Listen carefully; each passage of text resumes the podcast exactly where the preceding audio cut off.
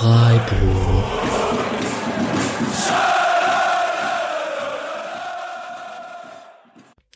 Und ich sage Hallo und herzlich willkommen zur 79. Folge des Spotcast Freiburg und aus gegebenem Anlass ist diese Folge eine etwas andere wie sonst. Wir haben hier manchmal Petersen und Lienhardt und Grifo und etc. aus dem Profikader schon zu Gast gehabt. Aber wir gratulieren dem 22-jährigen Luca Hermann erstmal zur Meisterschaft in der Regionalliga Südwest und sagen an diesem Mittwoch morgen Hallo und herzlich willkommen zum Spotcast. Hallo und herzlich willkommen und erstmal auch Dankeschön. Na klar. Wie, also die erste Frage, die muss ich leider stellen. Hast du noch einen Kater? Ich habe keinen Kater mehr. Ich habe keinen Kater. Mir ging es ziemlich schnell wieder gut. Ähm, der Abend war trotzdem etwas wild, aber so muss es ja auch sein, ja. Absolut, absolut. Also ich wollte eigentlich noch die Frage stellen, ob du den Spotcast Freiburg kennst, aber da schieße ich mir vielleicht selber ins Knie. Ja, ich kannte ihn davor, muss ich ehrlich sagen, nicht. Ähm, genau, in der Podcast-Welt kenne ich mich aber an sich auch nicht so aus, deswegen ist das vielleicht dann auch ziemlich logisch. Das ist absolut in Ordnung. Jetzt müssen wir nur neu anfangen, weil die Antwort war natürlich falsch. Aber nein, okay. Quatsch. Nein, nein. Genau. nein, nein, nein, alles gut. Ähm, das wird sich natürlich jetzt ändern, ist ja klar. Ja. Gut, äh, Meisterschaft Regionalliga, also ihr habt gut gefeiert. Ich, du hast dich jetzt schon ein bisschen, also alles wirst du nicht erzählen wollen oder dürfen oder wie auch immer, aber ihr habt, du hast schon gesagt im Vorgespräch, ihr habt ein bisschen frei bekommen. Ähm, ein Spieltag steht noch aus. Äh, war, war doch schön, oder? Das Spiel in Elversberg. Ja, es war schön und wichtig. Ich fand auch ähm, der Zeitpunkt des Aufstiegs, sage ich mal, war dann auch perfekt, ähm, dass es nicht vorm Fernseher beim Elversberg-Steinbach-Spiel funktioniert hat, sondern jetzt auswärts beim Konkurrenten. Das war dann schon nochmal, ja, im Endeffekt einfach nochmal eine Nummer schöner und ähm, ja, war ein Top-Wochenende. Und einen letzten, eine letzte Frage bezüglich der Feierei, weil als ich in deinem Alter war, ich habe auch in Freiburg studiert und so, da war ich äh, nicht, mhm. der, nicht der Vorzeigeprofi bei uns in der Kreisliga. ähm, seid ihr da alle ganz brav oder geht's da ein bisschen auseinander oder konntet ihr schon auch auf die Kacke hauen, um es auf gut Deutsch zu sagen? Ja, es ging ganz gut. Wir hatten ähm, glücklicherweise ähm, sind wir alle in eine Wohnung gefahren von einem aus unserer Mannschaft. Namen will ich jetzt wahrscheinlich nicht. Alles nicht gut, alles gut. nee, genau. Und ähm, da ging es dann noch ein bisschen weiter. Genau. Und ich denke, wir haben alle uns die Saison über ein bisschen zusammengerissen, weil wir sehr, sehr viele Spieler hatten und halt eben auch das Ziel dann, gerade in der Rückrunde mit dem Aufstieg. Und deswegen war die Feier auch ein bisschen ausgelassener noch, denke ich. Verdient. Und nochmal herzlichen Glückwunsch. Wir kommen nachher nochmal auf die aktuelle Saison zu sprechen. Hier in dem Spotcast, jedes Mal, wenn jemand zu Gast war, von den Profis auch, haben wir ein bisschen so auf die Karriere zurückgeblickt und die ganzen Karrierestationen sind wir durchgegangen etc. Das ist bei dir ja ein bisschen anders, weil du bist ja richtiger Freiburger Jung. Ja, genau, genau. Da gibt's nicht so viel ähm, verschiedene Stationen, von denen man zu berichten hat. Ähm, es ist, glaube ich, mein elftes Jahr hier in Freiburg gewesen beim SC. Und auch davor habe ich ja in einem kleineren Verein in Freiburg gekickt. Also deswegen, ja. Beim PSV, ne? Und dann bist ja, du als kleines Kiddo in die Freiburger Fußballschule gewechselt. Ist, ist aber trotzdem ganz interessant, denke ich, auch mal so einen Einblick zu bekommen. Und vielleicht magst du ein paar Worte dazu sagen, wie das so stattfindet. Ich meine, man kennt so ein bisschen die Füchsle-Tage und so, und dann gibt's so Scouting-Tage. Und wie, wie hat das stattgefunden, dass du da in jungen Jahren in die Freiburger Fußballschule gewechselt bist? Hm, da habe ich mir vor ein paar Tagen eigentlich nochmal Gedanken drüber gemacht, weil es jetzt eben schon so eine lange Zeit her ist. Ähm, ich weiß es gar nicht mehr genau. Es war so, wir hatten viele, viele Hallenturniere mit dem PSV damals noch. Da war ich, ähm, ich glaube, neun oder zehn. Und ähm, genau, dann gab es halt auch ein paar Scouts in der Umgebung, eben vom SC Freiburg, die halt ab und zu mal vor Ort waren. Ähm, mein Bruder, der ist zwei Jahre älter, der ist ein Jahr vor mir zum SC gegangen. Und ich denke, deswegen war ich auch ein bisschen auf dem Radar damals. Ähm, habe ab und zu beim Training von ihm in der, in der C-Jugend zugeschaut und durfte dann auch einmal mittrainieren. Und ja, genau, das weiß ich noch. Und so hat man irgendwie den Kontakt zum SC halt gehabt. Und dann irgendwann kam der Anruf, ob man da in die U12 gehen will. Und genau, dann hat eigentlich meine Mom direkt damals schon zugesagt, ohne mich zu fragen, weil weil es aber eigentlich schon ziemlich klar war, dass ich das auf jeden Fall machen will. Okay, und vielleicht noch so ein paar Einblicke. Schule nebenher gemacht oder wie, wie ist das Leben im, im, im Internat da im Mösle-Stadion oder hat, du hast wahrscheinlich zu Hause gewohnt, weil genau. du aus Freiburg kommst? Ja, ehrlich gesagt war ich da ziemlich privilegiert, muss ich sagen. Ähm, ich hatte nie das, das Pech, muss ich, also sozusagen ins Internat zu müssen. Ich konnte zu Hause wohnen. Ich hatte, ähm, ja, ich, ich habe in der Viere gewohnt. Das heißt, für mich waren es fünf Minuten mit dem Fahrrad zur Schule und fünf Minuten mit dem Fahrrad zum Training sozusagen. Mhm. Und ähm, deswegen war der Anfahrtweg für mich nie ein Problem und sozusagen, also ich hatte einfach auch mehr Freizeit als die anderen Jungs, die im Internat waren oder die von weit her kamen und pendeln mussten und immer einen Anfahrtweg von 30 bis 40 Minuten hatten. Ähm, den ganzen Stress hatte ich nicht und deswegen hat es ganz gut hingehauen mit Schule und Fußball. Also nicht wie der, der Christian Günther, der hier aus Tennenbronn hin und her pendeln musste und so Zeugs. Nee, der hatte sicher eine andere Jugend als ich. ja. Ähm, wir kommen so ein bisschen später dazu mit irgendwie den Sprung von der U17 zur U19 oder den Sprung dann zu den Profis oder zur zweiten Mannschaft. Aber generell so das Gefühl an der Freiburger Fußballschule, hoher Konkurrenzkampf oder doch irgendwie eine Gemeinschaft? Ähm, Schwierig, beides. Eher eine Gemeinschaft, muss ich sagen, in der Freiburger Fußballschule. Also ich habe jetzt nur meinen Jahrgang so richtig miterlebt ähm, und teilweise auch noch die Jahrgänge oben drüber und unten drunter. Und ähm, eigentlich war es immer ein ziemlich gutes Klima, muss ich sagen. Ähm, bei uns wir, ja, und wir hatten halt dann sozusagen eine feste Freundesgruppe. Und Konkurrenzkampf gibt's natürlich immer, aber irgendwie war das nie ein Riesenthema bei uns. Ähm, und das hat dann auch nicht irgendwie dazu geführt, dass die Leute sich nicht mehr mögen, wenn man auf der gleichen Position spielt oder so. Ähm, deswegen war das bei uns echt eigentlich eine ziemlich gute Teamchemie immer, von klein auf. Ja. Alright. Und ab wann hat sich's angefühlt, dass man so Richtung doch, dass es ernst wird mit dem Fußballer-Dasein? Also ich habe hier die U17 natürlich dann irgendwie als erst bei der Recherche so ein bisschen erste Einsätze in der U17, dann im Jahr 14, 15 oder 15, 16 hast dann 25 Spiele für die gemacht. Ähm, mhm. Hofft man da schon? Ähm, ja, also man hofft eigentlich ziemlich früh, in meinem Fall auch ziemlich früh. Ich, eigentlich hat es ein bisschen angefangen mit, ich glaube, der U15 Nationalmannschaft, sage ich mal, ähm, als man dann gemerkt hat, dass ähm, ja, dass man, dass, dass die Leistung anerkannt wird und mhm. dass man wirklich auch gesehen wird und dann fängt man schon an zu träumen, sage ich mal. Ähm, ab der U17 wird es ein bisschen intensiver, finde ich. B-Union Bundesliga müsste das dann sein, das glaube ich noch, genau. Ja, ähm, ja da geht es eigentlich erst so richtig los und der nächste Schritt U19 ist dann nochmal intensiver.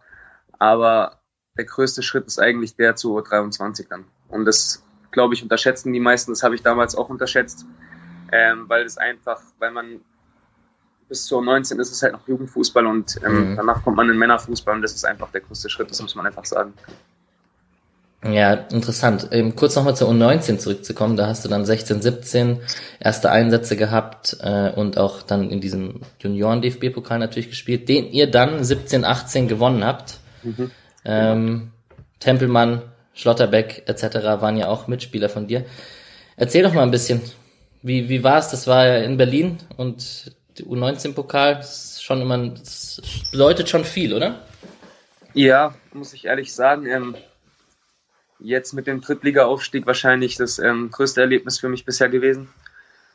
Wir hatten ein absolutes Top-Team, wenn man jetzt auch auf die Namen schaut, die es jetzt schon geschafft haben, die mit dabei waren. Carlo Bukalfa bei den Profis dabei gewesen, Nico und ähm, Lino, genau. Und ähm, ja, es war echt eine überragende Saison von uns eigentlich. In der Liga haben wir es nicht ganz geschafft, oben ähm, mit dabei zu bleiben. Da hatten wir in der Rückrunde Probleme, das weiß ich noch, weil wir verletzungsbedingt sehr viele Ausfälle hatten. Ähm, und dann haben wir uns aber ja extrem auf den DFB-Pokal fokussiert und dass es dann in Berlin geklappt hat, war, war halt super. Also ja, aber es war, wir sind auch irgendwie ins Spiel reingegangen. Ich weiß noch, dass wir es, für mich war es irgendwie ziemlich klar, dass wir es gewinnen werden. Okay. Ich habe uns auch eigentlich als überlegen gesehen, vorm Spiel und auch dann danach. Und ja, es war, ja, war einfach ein, ein Top-Erlebnis, muss man sagen. Sehr schön. Die Bilder, die sind bei mir auch noch präsent. Ich habe es leider nicht geschafft. Ich wohne ja in Berlin, ich habe es leider nicht hingeschafft, mhm. aber ähm, die Bilder auf jeden Fall. Und angeschaut habe ich es mir auch damals. Ja. Ich habe ein interessantes Interview von dir gefunden auf, auf dfb.de, wo du davon geredet hast, dass du eine interessante Rolle hattest, weil du schon teilweise Part von der U23 warst mhm. aber ähm, trotzdem noch Kapitän der U19. Genau, und ja. das fand ich ziemlich interessant, weil das stellt man sich kompliziert vor, Kapitän von einer Mannschaft zu sein, mit der man nicht jeden Tag mittrainiert. Ja, es war ja, es war kompliziert, aber auch nicht so kompliziert, weil ich die Jungs alle wirklich schon ziemlich lange kannte, weil das nicht, das war ja keine neue Mannschaft, die U19 damals. Ähm, das war mein Jahrgang und der 2000er Jahrgang, mhm. Und mit denen ich schon halt wirklich sehr, sehr lange zusammen gespielt habe. Und in der Saison habe ich bei der U23 mittrainiert, ähm, hatte einen Teil meiner Einsätze auch in der U23, aber auch einen Teil in der U19. Und ähm, das war insofern kein Riesenproblem, weil ich trotzdem sehr, sehr gut mit den Jungs halt connected war. Und wenn ich dann runterkam, war ich meistens Kapitän. Aber ja, das war eigentlich kein Problem, glaube ich. Und im Endeffekt hat es ganz gut funktioniert. Und was, äh, also warum, warum, warum ist Luca Hermann Kapitän von der U19? Ist es durch seine Freiburger Identifikation? Ist es wegen seiner Leistung? Ist es wegen der zentralen Mittelfeldposition oder irgendwie ein Mix aus allem? Ja, ich denke auch ja, dass es eine Mischung war, muss ich sagen. Ich war, ich war früh mal in der 15, U16 Kapitän, sowas. Ähm, dann habe ich aber irgendwann gesagt, dass ich keine Lust mehr darauf habe, weil es mir ein bisschen zu blöd wurde. Ähm, wir waren nicht sehr erfolgreich und ähm, ich hatte immer das Gefühl, dass, dass man als Kapitän dann sehr, sehr viel Kritik einstecken musste und zu sehr für die Mannschaft verantwortlich war. Genau, in der U19 ähm, war ich dann wieder Kapitän, aber in der Zeit war es wieder so, dass ich die Rolle gerne übernommen habe und auch einfach ähm, Lust drauf hatte und einfach auch ein bisschen mehr Erfahrung hatte, vielleicht als die anderen zu dem Zeitpunkt, weil ich eben ähm, mit einer Herrenmannschaft, sage ich mal, trainiert habe und auch schon Herrenspiele gemacht habe. Und ich glaube, das hat ganz gut getan und den Jungs auch. Ja. Ja, und bevor wir jetzt auf den Sprung zur zweiten Mannschaft kommen, wollte ich mit dir kurz einen Exkurs machen in das Thema Jugendnationalmannschaften. Mhm. Ähm, da hattest du ja ein paar Erlebnisse. Du hast gerade schon erzählt, U15, dann gab es ein paar Spiele für U17, nee, für U16 und für U19. Wie, also erstmal, wie blickt man denn so auf eine U21-Europameisterschaft, wenn Nico Schlotterbeck da plötzlich äh, Europameister wird mit dem Teams jetzt äh, gerade eben vor ein paar Tagen? Ähm, ist, ist, ist da Neid dabei oder freut man sich einfach unfassbar? Nein, also da ist absolut kein Neid dabei, muss ich ehrlich sagen. Das ist, ähm, man freut sich da. Ich glaube, ich weiß ein bisschen, was es bedeutet, wenn man, wenn man selber schon ein paar Länderspiele gemacht hat, dann, dann weiß man es vielleicht noch ein bisschen mehr wertzuschätzen, ähm, was es für Nico und die Jungs bedeutet. Und ähm, ja, für ihn ist es super, für Deutschland ist es super. Ja, da ist kein Neid da, auf keinen Fall. Okay, du hast auf jeden Fall in der U19 damals schon mit, mit Schlotterbeck eben, aber auch mit äh, Itter zum Beispiel und Tide in, in der U19 gespielt. Julius Kade durfte ich persönlich kennenlernen mal in Berlin. Okay. Den hatte ich mal interviewt bei einem kleinen Praktikum für ein RBB hier in Berlin. Ähm, fand ich auch sehr interessant, dass, dass der, als der Name aufgetaucht ist, als ich recherchiert habe. Ähm, Gibt es da ein spezielles Ereignis, was dir in Erinnerung geblieben ist aus der Nationalmannschaft? Also du hast mal ein Tor gemacht gegen Dänemark. Mhm. Ähm ja, eigentlich ein bisschen das Dänemark-Spiel, muss ich sagen. Da war ich nach, wie gesagt, ich war ja nur 16, habe ich meine Spiele gemacht in der U15, dann eigentlich eine lange Zeit nicht mehr und dann in der U19 war ich dann wieder dabei.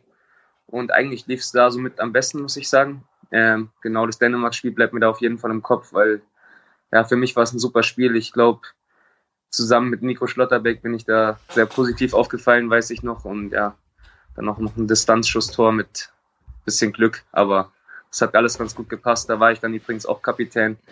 Ja, deswegen war es, ja, war auch ziemlich cool. Ja.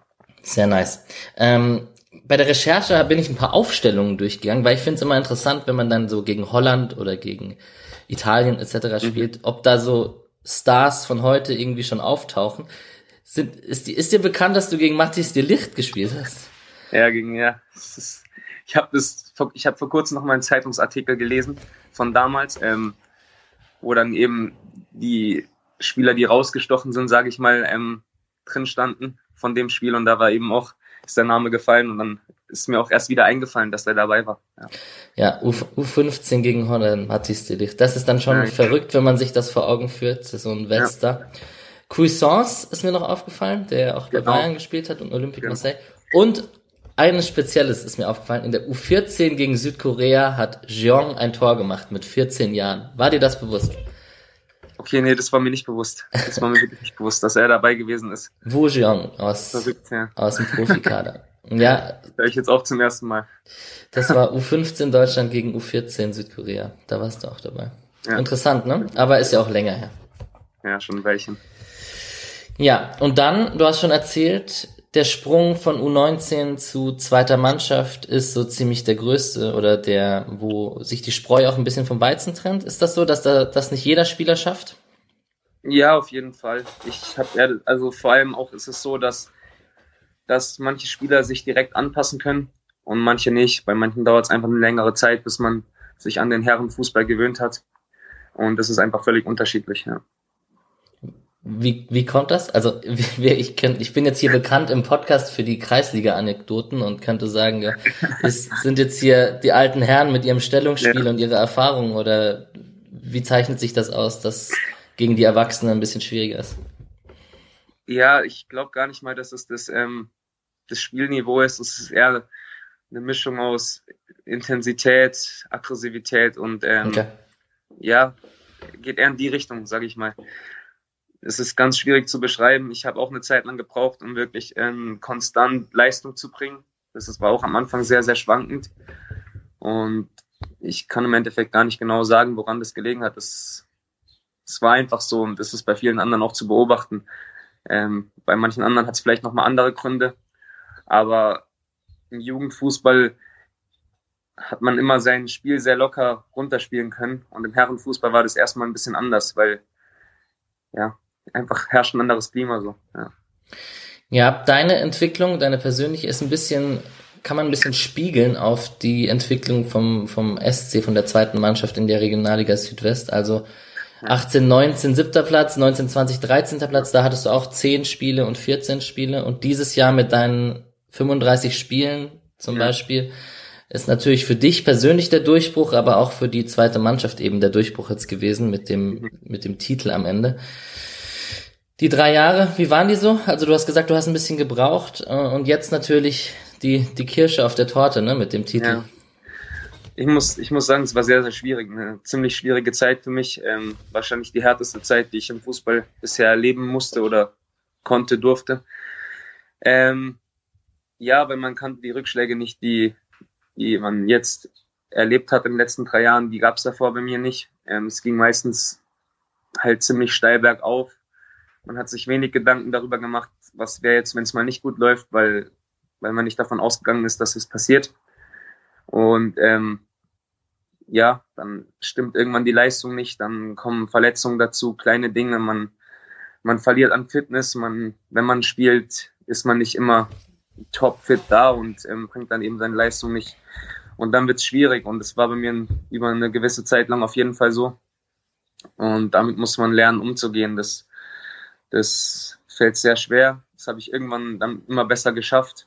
Und ähm, bin jetzt echt froh, dass ich diese Saison ziemlich fit überstanden habe und eigentlich durchgehend spielen konnte, sage ich mal.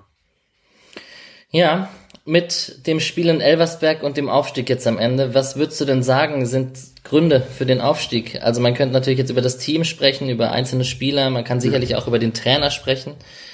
Ähm, aber fang du doch erstmal an, was ist für dich ausschlaggebend gewesen, dass diese Mannschaft jetzt ähm, den Aufstieg geschafft hat? Ja, für mich ist ausschlaggege äh, ausschlaggebend gewesen, dass wir, dass wir als U23-Mannschaft einen sehr männlichen Fußball gespielt haben. Dazu kommt natürlich noch die individuelle Klasse, die, denke ich, nicht zu übersehen ist in unserer Mannschaft, ähm, gerade in Offensivposition. Aber für mich war eben ausschlaggebend, dass wir, dass wir nicht immer beweisen mussten, dass wir den allerschönsten Fußball spielen können, sondern dass wir uns an, das, an den Gegner anpassen konnten, an das Spiel anpassen konnten. Und wenn es halt mal ein ekliges Auswärtsspiel war auf einem schlechten Rasen, dass wir nicht gesagt haben, hey, wir wollen jetzt alles hinten rauszocken und wir müssen jetzt die dominieren, sondern da haben wir uns angepasst und einfach ähm, auch mal ekligen Fußball gespielt und sind dann ab und zu über Umschaltmomente gekommen. Und ja, im Endeffekt hat unsere individuelle, Klasse uns oft einfach ja, die Siegerstraße geführt. Und ja, es war eine Mischung aus vielem, sage ich mal, aber ich glaube, diese Männlichkeit hat uns, hat uns schon ausgezeichnet. Ja. Du hast auf der SC-Homepage in einem Interview ähm, davon gesprochen, dass Corona gar nicht so einen negativen Einfluss hatte auf euch mhm. jetzt, weil ihr euch äh, auf den Fußball konzentrieren konntet und dass, dass man eben auch als junger Spieler weniger Ablenkung so im Alltag hat. Würdest du das, würdest du das unterstreichen jetzt am Ende der Saison? Wahrscheinlich schon. Absolut. Ja? Ja, ja, absolut. Ähm, ich kann es nicht genau wissen, wie es sonst gewesen wäre, aber ich denke, wir haben ein paar Kandidaten in der Mannschaft, die sonst vielleicht ein bisschen zu viel feiern gewesen wären. Ja, man kann es nicht wissen, aber ich glaube, dass es uns ganz gut getan hat, an sich schon den Fokus wegen. Ja. War eine extrem lange Saison oder ist, ihr habt ja noch ein Spiel. Mhm. Mm, beeindruckend fand ich diese unfassbar lange Siegesserie am Ende und wie lange ihr unbesiegt war. Was hat, was hat da den Ausschlag gegeben? Einfach auch eine gute Kondition so am Ende der Saison? Gute Fitnessarbeit? Ja, auf jeden Fall, denke ich. Ich glaube, dass, ähm, dass wir vielleicht einen Vorteil gegenüber anderen Mannschaften hatten, dass wir ähm, einen ziemlich großen Kader hatten und einfach auch ab und zu ein paar wichtige Positionen tauschen konnten und trotzdem nicht an Qualität verloren haben. Und gerade bei vielen englischen Wochen bringt es auf jeden Fall was. Ja, ich denke, dass wir auch ein besseres Fitnesslevel haben als die meisten Mannschaften der Liga. Das, ja, das ist, muss auch unser Anspruch sein als, als ähm, ich sag mal, Profi-Reserve. Und ja, wenn so ein Lauf zustande kommt, dann denkt man gar nicht so darüber nach. Man, man gewinnt einfach irgendwie jedes Spiel und lässt es dann weiterlaufen. Das wird dann durch Homburg, wird der Lauf zerstört, aber ja, es gab noch ein, zwei andere Mannschaften der Liga, die einen ähnlichen Lauf hingelegt haben gegen Ende. Vielleicht war das dann einfach auch ein bisschen der Fall, dass die anderen Mannschaften schlapp gemacht haben. Mhm. Gibt es irgendwelche besonderen Mitspieler, die du erwähnen wollen würdest? Also ich habe natürlich äh, Johannes Flum und Braun Schumacher als erfahrene Recken so in einer jungen Mannschaft auf dem Zettel. Und für dich vielleicht auch Flumi einfach als, als Mittelfeldspieler mit Erfahrung, wo man sich noch ein bisschen was abgucken kann. Aber du darfst natürlich auch jeden Jungen nennen, ist ja klar. Ja, also die beiden haben auf jeden Fall einen guten Job gemacht dieses Jahr, das muss man echt sagen. Ich glaube, Sandrino hatte letztes Jahr auch nicht das leichteste Jahr, als er zum SC kam. Da lief es auch bei ihm nicht perfekt. Ähm, aber gerade diese Saison war er auf jeden Fall eine ganz, ganz wichtige Säule in der Innenverteidigung. Ähm, einfach mit seiner robusten Spielweise. Die hat halt auch ein bisschen so den Ton angegeben in der ganzen Mannschaft. Ähm, zusammen mit, mit Kilian hinten rechts und, und vielleicht noch ein, zwei anderen. Ähm, das hat uns auf jeden Fall sehr geholfen. Flumi natürlich als, als Spieler, auf den man auch schauen kann, immer. Ja, bei ihm war es eher eine Sache der Präsenz, fand ich. Dass, dass einfach man ein ziemlich gutes Gefühl hatte, wenn er auf dem Platz stand. Ähm, ja, einfach mit seiner Erfahrung und allem drum und dran und er immer wieder auch Ruhe ins Spiel gebracht hat, sage ich mal ähm, in schwierigen Phasen verliert halt jemand wie Johannes Flum nicht die Kontrolle über das Spiel und, und über sich selbst. Ähm, und sowas hilft auf jeden Fall. Ich glaube, dazu kommen noch ziemlich viele individuelle Leistungen. Noah Weishaupt hatte zum Beispiel eine extrem gute Phase, ähm, ich glaube im Februar oder März, als er ein paar sehr wichtige Tore für uns geschossen hat und eigentlich die Liga alleine auseinandergenommen hat, muss ich so sagen. Ähm, ja, da könnte man viele nennen. Klar. Ja. Wenn man Meister wird, ist ja ein Mannschaftssport. Christian Preußer ja. wechselt nach Fortuna Düsseldorf ab in den Profifußball, muss man bei euch jetzt auch sagen, aber mhm. bei ihm vielleicht noch eine Stufe höher. Mit Düsseldorf mhm. ist schon nochmal ein anderer Schnack. Ist es findet man das schade oder wünscht man ihm nur das Beste? Wie, wie ist das so? Oder habt ihr das Gefühl, auseinanderzubrechen? Mhm. Nee, ich denke nicht, dass wir auseinanderbrechen. Ich glaube, mit Thomas Stamm, der jetzt ähm, da übernimmt, kommt auch ein ziemlich guter Trainer hoch, der auch ähm, ja, auf einem sehr, sehr hohen Level ist. Ähm, eigentlich ist es eher so, dass man sich für Herr Preußer freut, weil ich glaube einfach, dass der Zeitpunkt stimmt. Ähm, ja, eine überragende Saison gespielt jetzt mit uns und dann ist es vielleicht auch für ihn Zeit für den nächsten Schritt einfach ich glaube, er ist ein sehr ambitionierter Trainer, der, der sehr, sehr hoch kommen will. Und ich glaube, das sieht man dann auch in dem Schritt, den er jetzt machen wird und machen kann. Und ähm, ich glaube, für ihn ist es eine Top-Adresse und man hofft halt, dass es auf jeden Fall funktioniert dort. Das hoffen wir natürlich auch. Wir haben mit deinem Bruder Kolja oder Kolja? Kolja. Kolja, ja. Kolja genau. Ähm, in der bei VfR Aalen gespielt hat. Gegen den habt ihr ja auch gespielt übrigens genau. in dieser Saison. Ich, ich komme jetzt gleich auf das letzte Thema in diesem Podcast mit ähm, Sprung zwischen zweiter Mannschaft und Profis etc. Wenn man so dieses, wenn man zwei Brüder hat, die Fußball spielen und so, kannst du diesen Kevin Schlotterbeck, Nico Schlotterbeck zusammenspielen, nicht zusammenspielen in einer Mannschaft? Kannst du diese Diskussion irgendwo nachvollziehen? Also, dass sie das nicht 100% wollen, direkte Konkurrenten zu sein oder? Ja. Ja. Ja, also muss, muss ich, ja, auf jeden Fall kann ich nachvollziehen. Es ist in meinem Fall, also in unserem Fall mit mir und meinem Bruder war es immer ein bisschen anders, weil er nicht mein direkter Konkurrent gewesen ist, auch in der Zeit, in der wir zusammengespielt haben. Ja. Mir hat es gut getan, ich glaube, anderthalb Jahre oder zwei Jahre fast mit ihm zusammenzuspielen. Das war für mich sehr hilfreich, weil er auch der größere Bruder war oder ist.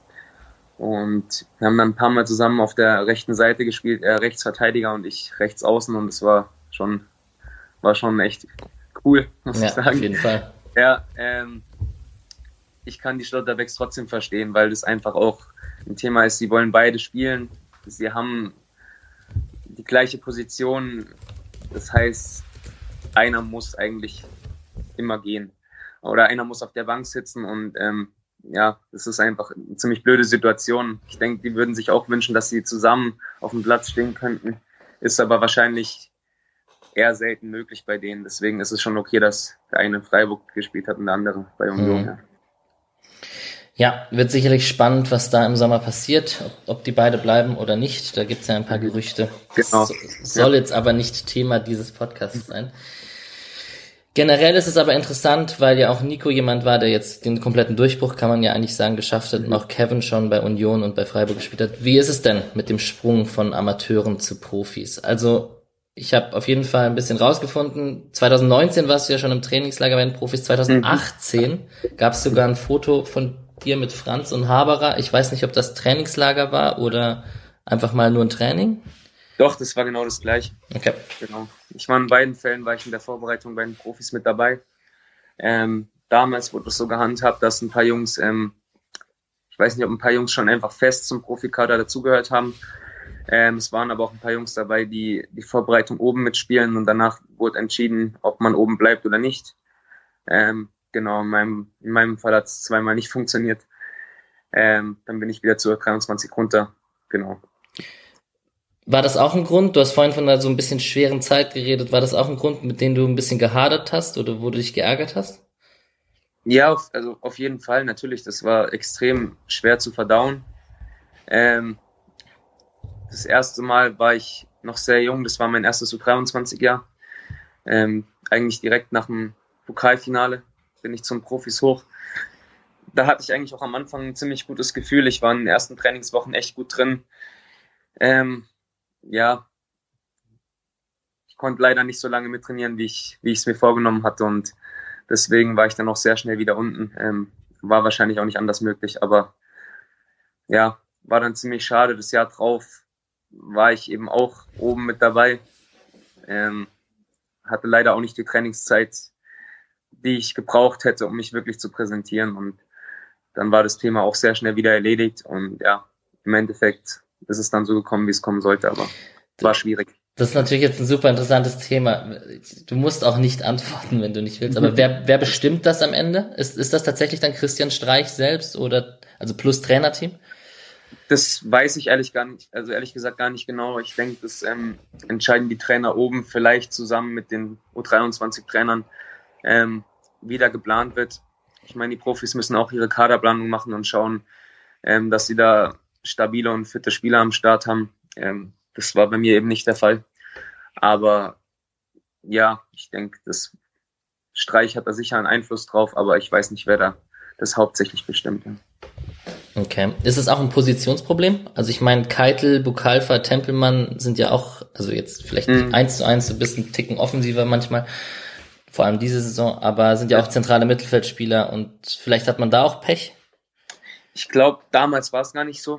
Mhm. Ähm, zu der, also zu dem Zeitpunkt, gerade 2018, war ich ähm, der einzige zentrale Mittelfeldspieler. Ich glaube, ich war in der Vorbereitung oben mit, ähm, mit Kevin Schlotterbeck, mit Chima Okorochi mhm. und Konstantin Vormann als Torwart. Ich glaube, wir waren nur wir vier, soweit ich das noch im Kopf habe. Und die anderen Jungs, also deswegen habe ich vorhin gesagt, dass ich ziemlich früh dran war, ähm, weil die anderen Jungs dann noch in der U23 gespielt haben das erste Jahr. Da war es eigentlich noch gar kein Positionsproblem. Mhm. Das Jahr drauf war dann Lino dabei, der dann auch ähm, stabil gute Leistung gezeigt hat in der Vorbereitung und dann eben oben geblieben ist. Und ein bisschen später kam dann, glaube ich, Keitel dazu. Ähm, ja, ich weiß nicht, ob es dann irgendwann auch ein Positionsproblem war. Ähm, aber anfangs auf jeden Fall nicht. Okay. Und generell, du bist jetzt drei Jahre, drei, vier Jahre in der, in der U23 mhm. quasi. Wie sieht man sich denn? Was ist denn das Ziel? Also jeder möchte Profi werden, klar, sky's the limit, aber es gibt ja auch viele Spieler, die wechseln dann irgendwie in die zweite oder in die dritte Liga. Ich finde Fabian Schleusener so ein unfassbar, also spannendes Beispiel, der sich auch in späteren Jahren noch Liga für Liga hochkraxelt. Genau.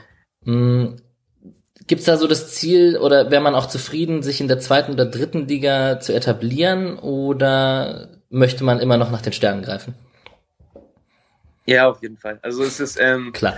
Es ist so, man hat nach wie vor das Ziel, ähm, ja, auf jeden Fall Profi zu werden. Jetzt mit der dritten Liga wäre das dann eh schon gegeben, aber das sollte dann nicht das Ziel sein, das Karriereziel. Ähm, man will natürlich in der Bundesliga landen. Das ist, das ist auch nach wie vor ganz klar mein Ziel. Ich glaube, dass es möglich ist. Ich glaube, ähm, wenn man weiter stabil ist wie diese Saison, also körperlich stabil Fitness hat, dann ähm, ist, denke ich, alles möglich. Man muss aber auch dazu sagen, dass es immer ein Stück Glück braucht und ähm, Timing muss stimmen. Ähm, genau, das sind verschiedene Dinge. Bei mir hat das Timing bisher nicht gut gestimmt.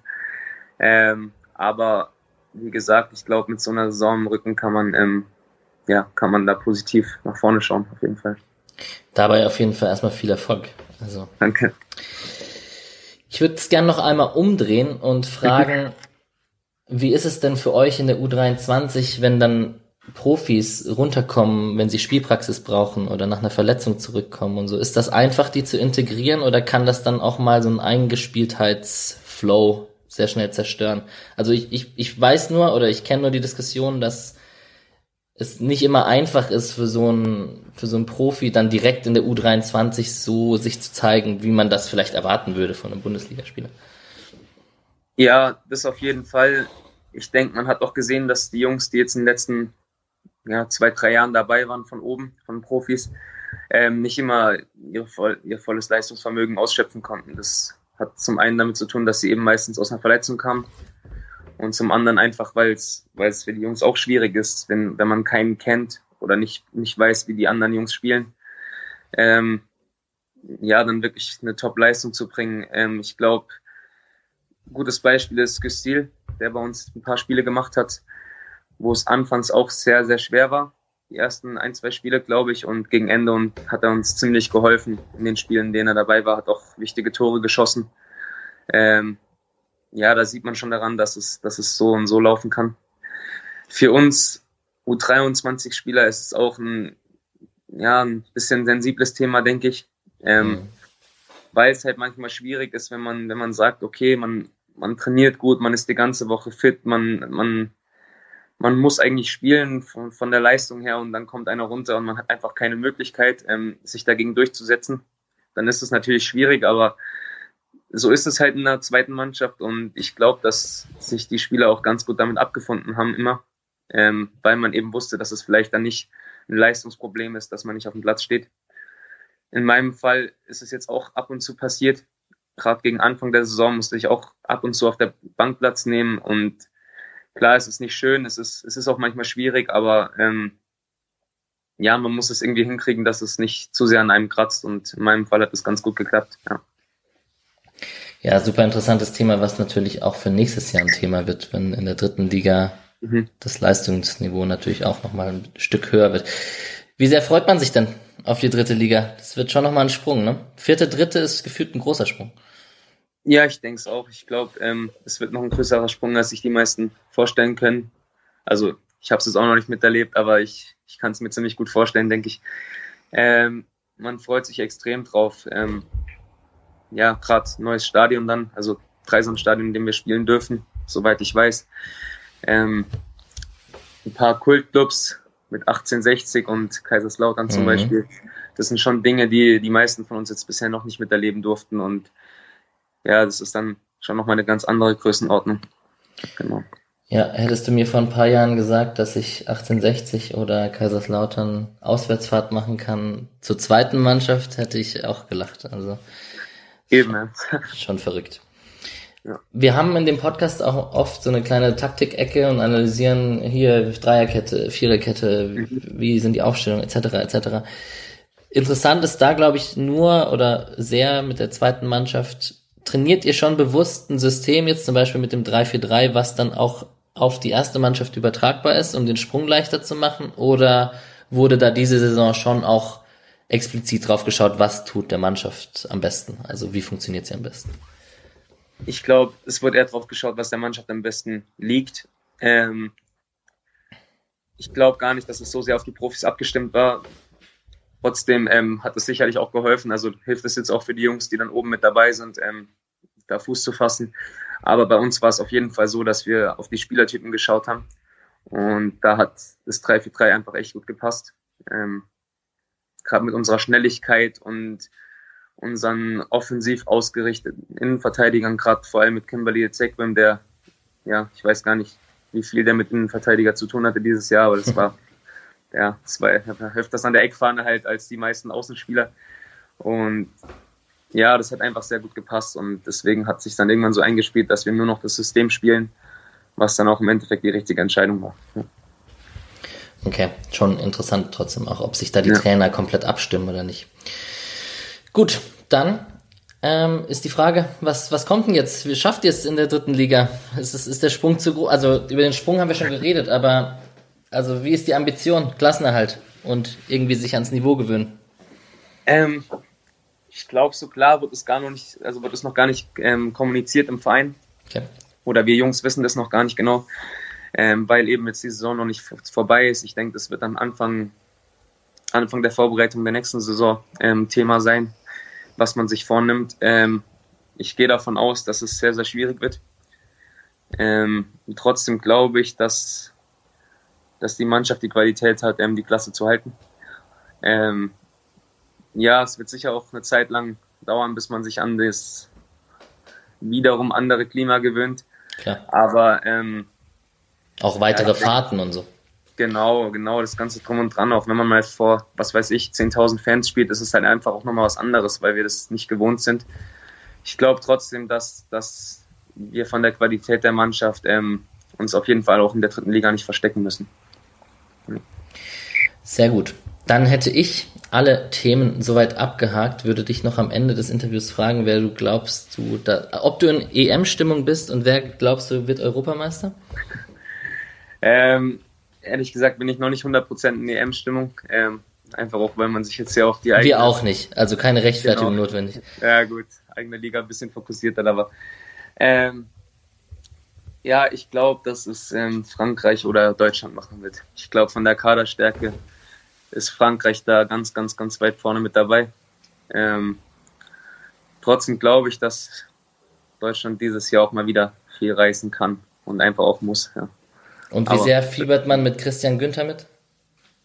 Ähm, ja, mit Fiebern weiß ich nicht. Ich finde ich würde mich auf jeden Fall freuen, wenn er Spiele machen würde. Ähm, ich habe es jetzt nicht 100% mitverfolgt. Ich, ähm, ja, es war einfach überragend für ihn und ich glaube, er hat sich auch verdient. Er spielt jetzt nicht die erste ziemlich gute Saison in Freiburg und ähm, gerade auf der Position der Nationalmannschaft hat man vielleicht auch die Chance zu spielen und ja, für ihn ist es, das ist einfach top. Genau. Sehr schön. Dann wünsche ich dir, glaube ich, im Namen unserer ganzen Spotcast-Besetzung und allen Hörern äh, viel Erfolg äh, in der neuen Saison. Erstmal noch herzlichen Glückwunsch zur Meisterschaft natürlich und auch zu einer persönlich, zu einer persönlich sehr erfolgreichen Saison, muss man natürlich sagen. Danke, danke. Und ähm, ja, vielleicht hört man sich ja nächstes Jahr mal wieder. Kann gut sein, würde mich freuen. Sehr gut. Dann, einen schönen Tag noch. Gleichfalls, danke. Dankeschön. Ciao, ciao. ciao. So, und an dieser Stelle folgt unsere Einschätzung zur zweiten Mannschaft. Die haben wir rausgeschnitten aus der großen Saisonanalyse und hier passend ans Interview drangepackt. Und beginnen tun wir mit der Einschätzung von Patrick zu dem Trainer Preußer. Also wie sehr es seine Leistung ist, ist, glaube ich, schwer zu sagen, aber man muss schon sagen, dass die Arbeit, die er gemacht hat in Freiburg, sehr beeindruckend ist, weil also er kam nach Freiburg, als äh, man gerade abgestiegen war in die Oberliga. Ähm, und seitdem ging es eigentlich wirklich bergauf. Also man muss sagen, seitdem hat die, man hatte eben, bevor er die zweite Mannschaft übernommen hat, hatte man ein paar Jahre, wo wirklich fast nie ein Spieler einen Sprung geschafft hat. Und jetzt ist halt die Frage, okay, liegt es daran, dass man seitdem bessere Talente sich holt oder liegt es daran, dass man in der zweiten Mannschaft und 19 mit Preußer und Stamm wieder zwei Trainer hat, die die Talente gut entwickeln können? Und für mich ist es wahrscheinlich, wahrscheinlich liegt die Wahrheit wie immer in der Mitte. Aber es ist schon beeindruckend, was, dass man die letzten Jahre dann irgendwie ein konstantes Spielsystem in der U23 hatte, dass man eine laufende spielerische Entwicklung hatte, dass man aber jetzt auch in der Rückrunde, als klar wurde, okay, es geht um den Ausstieg, dass er die einfach die Möglichkeit genommen hat und gesagt hat, okay, wir spielen jetzt ein bisschen zynischer. Wir spielen lange Bälle, wir spielen auf zweite Bälle und wir, wir setzen einfach darauf, dass wir schneller, athletischer und einfach besser sind als die restlichen Gegner. Und ich glaube schon, also ich hoffe einfach, dass er bei Düsseldorf Erfolg hat, weil ähm, ich kann mir das schon gut vorstellen, dass es ganz gut funktionieren könnte.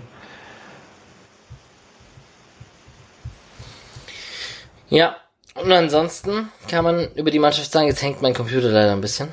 Sonst würde ich das gerne schneller machen.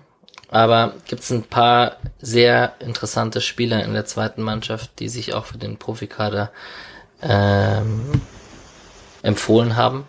Wir haben ein bisschen Ezequem gefeiert, ne? Und Luca Hermann mhm. hat Luca Hermann im, hat im Interview auch explizit Ezequem erwähnt, dass der nicht viel mit seiner linken Innenverteidigerposition zu tun hatte, sondern eher an der linken Eckfahne vom Gegner zu, zustatten war. Also schon interessant, ne? Also ich glaube, das ist ein richtig guter. Oh, ich will den unbedingt in der Bundesliga sehen, ehrlich. Ich vermute halt mal, dass er eigentlich da vom, vom Fit her in der Liga eher, in der Bundesliga eher ein Linksverteidiger wäre, weil das ja wirklich schon fast, also auch wenn er so spielt, ich weiß nicht, ob du das noch absichern kannst in der Bundesliga, was er, wie er da vorne ist, aber gerade in Freiburg spielt man das ja durchaus ähnlich mit einem, äh, mit einem Günther. Ähm, aber er war ja linker Innenverteidiger. Ja, eben, deswegen also, meine ich, in der Liga wäre vielleicht dann eben der Linksverteidiger und. Ach so. Du, und weil aktuell macht er das ja immer als, Innenver als linker Innenverteidiger. Ich glaube halt in der Bundesliga wirst du dafür vielleicht mal bestraft. Äh, aber du willst ja nicht dieses extreme Talent, was er da hat und diese Beweglichkeit und diese Dribbelstärke willst du auf gar keinen Fall verlieren. Ähm, also auf jeden Fall sehr viel Spaß gemacht, aber es gab wirklich viele, viele Spiele, die einfach Spaß gemacht haben zum Zuschauen. Und an der Stelle auch mal kurz, weil wir es manchmal so kritisch hatten, ähm, bei der zweiten Mannschaft finde ich es wirklich sehr, sehr gut, äh, auch das Transfermarktforum mal mitzulesen, weil man da wirklich sehr, sehr gute ähm, Analysen auch dazu hatte und, und Infos und so. Äh, hat mir auf jeden Fall gut geholfen, da mit am Ball zu bleiben. Ja, immer eigentlich. Also, weil naja, ich muss auch zugeben, dass ich jetzt die zweite Mannschaft mir da ein paar Sachen angeschaut habe. Klassischer Erfolgsfan. Ne? Erst äh, seitdem ich dachte, die steigen vielleicht irgendwie auf und da sind einige ganz interessanten, interessanten Spiele dabei. Und oft hat man es ja so ein bisschen gehört, hier Spieler XY ist ganz interessant, ist aber ist ja gar nicht so oft einer hochgekommen. Ähm, deswegen habe ich auch diese ganzen Spiele, ich habe das so ein bisschen im Hinterkopf gehabt, dass dann eben so ein Burkhardt verpflichtet wurde und äh, Sildilia weiß ich auch noch. Aber immer wenn ich dann gehört habe, wurde für die zweite Mannschaft verpflichtet, dachte ich, ah, okay, also doch, schaue ich mir doch nicht genauer an oder so. Ähm, ja, jetzt hat sich das sehr verändert. Also die, die vier, fünf Spiele, die ich mir angeschaut habe, die haben richtig Spaß gemacht es war so ein klares System und so eine klare Spielweise, dass ich auch das Gefühl habe, nach fünf gesehenen Spielen da eine Aussage darüber treffen zu können, weil äh, also weil es nicht jedes Mal eine andere Spielweise war, so, sondern ich glaube, das wurde diese Saison schon relativ lange so durchgezogen mit diesem 3-4-3 und sehr hoch agierenden Innenverteidigern. Ähm, ich finde diesen Kevin Schade irgendwie ziemlich cool, dass man den so hoch anspielen kann. Das sagte, äh, ich musste auch dran denken, als wir haben das Interview von Luca Hermann schon gehört, das können wir sagen, ne? Äh, und der hat gesagt, dass man nicht immer beweisen musste, dass man so den schönsten Fußball spielt. Was vielleicht für so eine U23-Mannschaft, die mehr Talent, aber äh, nicht so viel Erfahrung hat als die anderen in der Regionalliga, wahrscheinlich dann doch was Besonderes ist. Und diese langen Bälle auf Schade waren für mich auch so Ausdruck davon eigentlich, dass man da so pragmatisch rangeht. Ähm, der die aber auch super erkämpfen kann. Und ich habe halt immer viel Spaß mit Weißhaupt gehabt. Da bin ich gespannt. Was mit dem passiert. Da krasse, hofft er auch. Krasse Aussage dazu von, von Luca Hermann, der einfach gesagt hat, Weißhaupt hat uns über mehrere Spiele einfach in der Liga getragen und die ganze Liga auseinandergenommen. Also, wenn, wenn so eine Aussage einen Mitspieler trifft, dann bedeutet das schon ziemlich viel, glaube ich. Mhm. Ich finde es auch äh, fast ein bisschen krass, wenn man denkt, dass ähm, die zwei vielleicht am herausragendsten Spieler auf den ersten Blick ist Sequim und äh, Weißhaupt sind. Man aber da irgendwie hofft im Profibereich, dass man halt da auf lange Zeit Grifo und Günther nicht verliert. Ah. das ja, ist irgendwie ja. so ein bisschen ambivalent in meinem Kopf. Mal sehen, ich, bei Ezequem, ich bin schon gespannt. Ich glaube, wahrscheinlich kann man das alles, was man jetzt sieht, gar nicht so genau übertragen auf die, auf die erste Liga, was da, also wie diese Spielweise so ist. Ich meine, ja, es sind zwar jetzt keine richtigen Jugendspieler mehr, sondern die sind ja beide über 18 und deswegen schon in einem gewissen Alter, bei dem man jetzt nicht sagt, okay, der äh, ist Sechser, also wird er in der Bundesliga Innenverteidiger oder so. Ähm, aber ich, ja, wie gesagt, also wenn Ezequem nicht, nicht bei Eintracht Frankfurt spielend äh, und also unter Hütte, äh, dort gab es so aufrückende Innenverteidiger mal, dann wird das so mhm. nicht mehr passieren. Also, ja. Und was, was bei jetzt noch nicht erwähnt wurde, also was man dann eben auch im Tor mit Atubolu äh, für ein, auch physisch für ein Talent hat als Torhüter, der ist ja auch erst 19, ähm, also da waren wirklich Paraden dabei. Das war absolute Bundesliga-Reife von dem Ding und natürlich vieles andere, an dem man dann arbeiten muss, aber das ist ja normal. Äh, würde schon sagen, dass das nochmal ein größerer, also vom, vom reinen Talent her doch nochmal deutlich größer ist, als, äh, als ich in den letzten Jahren von den Spielen, die ich mal gesehen habe, ähm, unten hatte. Und halt auch dann eben jemand, der durch alle Freiburger Jugenden, glaube ich, gegangen ist. Und äh, das dann schon sehr ordentlich, dass man den als dritten Torwart dann haben kann und gleichzeitig eben in der dritten Liga mit sowas spielt, ist natürlich cool. Ich würde gern kurz noch zu Luca Hermann sagen, dass wenn man Spiele von der zweiten gesehen hat, dass der schon eine enorme Präsenz hat. Mhm. Und ich mich auch etwas gewundert hatte, dass man Tempelmann, Keitel und Bukalfa in der ersten gesehen hat, aber Luca Hermann nicht. Äh, aber er hat ja auch gesagt, manchmal muss man ein bisschen Glück haben, also dass äh, man genau zur richtigen Zeit irgendwie fit ist und dahin muss. Aber da scheint es mir insgesamt eben vier gute zentrale Mittelfeldspieler zu geben im Freiburger Nachwuchs. Absolut interessanter Punkt und fand ich auch sehr, also der war ja schon vor drei, vier Jahren im Trainingslager dabei, wie im Interview haben wir das auch besprochen und ähm, das hat auch genagt. Also das, das kann man auch so offen sagen. Das wird er jetzt wahrscheinlich hören, weil das diese Besprechung wird hier im Nachhinein an das Interview folgen. Aber dennoch purer Respekt dafür, es dennoch weiter durchzuziehen und jetzt als Leistungsträger mit 35, 37 Spielen äh, die zweite Mannschaft zum, zur Meisterschaft in der vierten Liga zu führen. Und jetzt ist er quasi im Profifußball angekommen. Also herzlichen Glückwunsch. Und es ist ja auch echt, dass man, also das finde ich recht wichtig, dass man eben immer häufiger sieht, dass viele es halt nicht mit 18, 19 schaffen müssen, sondern eben auch ja. einfach mal mit, mit 25, 26. Ich habe es letztens gedacht bei Yanni Serra, auf, das ist jetzt auf einem etwas anderen Niveau, aber da dachte man auch schon mit 18, 19 immer, oh, kommt er jetzt demnächst in die Bundesliga und so weiter. Und dann hat es zwei, drei Jahre nicht funktioniert und alle hatten Serra schon abgeschrieben. Jetzt ist er halt, glaube ich, irgendwie, ich weiß nicht, wie alt ist er jetzt? 24 oder so? und hat nochmal einen richtigen Entwicklungsschritt gemacht. Und die, da würde ich jetzt sagen, das, das könnte jetzt mit der ersten Bundesliga hinhauen. Also da passiert auch noch was in diesem Alter. Also und das passiert auch noch was mit 26, 27. Ja, und ich meine, also nur, damit ist es nicht im falschen Kontext, ne? Hermann, also Hermann ist ja dann noch lange nicht so weit. Und ja, eben, eben, also das mit 22, das ist ja ein sehr modernes Ding, dass plötzlich 22-Jährige irgendwie so schon relativ alt, das ist ja eigentlich ziemlich absurd. Äh, damit wärst du vor ein paar Jahren in keinem Bundesliga-Kader quasi, der nicht, äh, wo, wo du kein riesen äh, bist, hättest du nicht gespielt.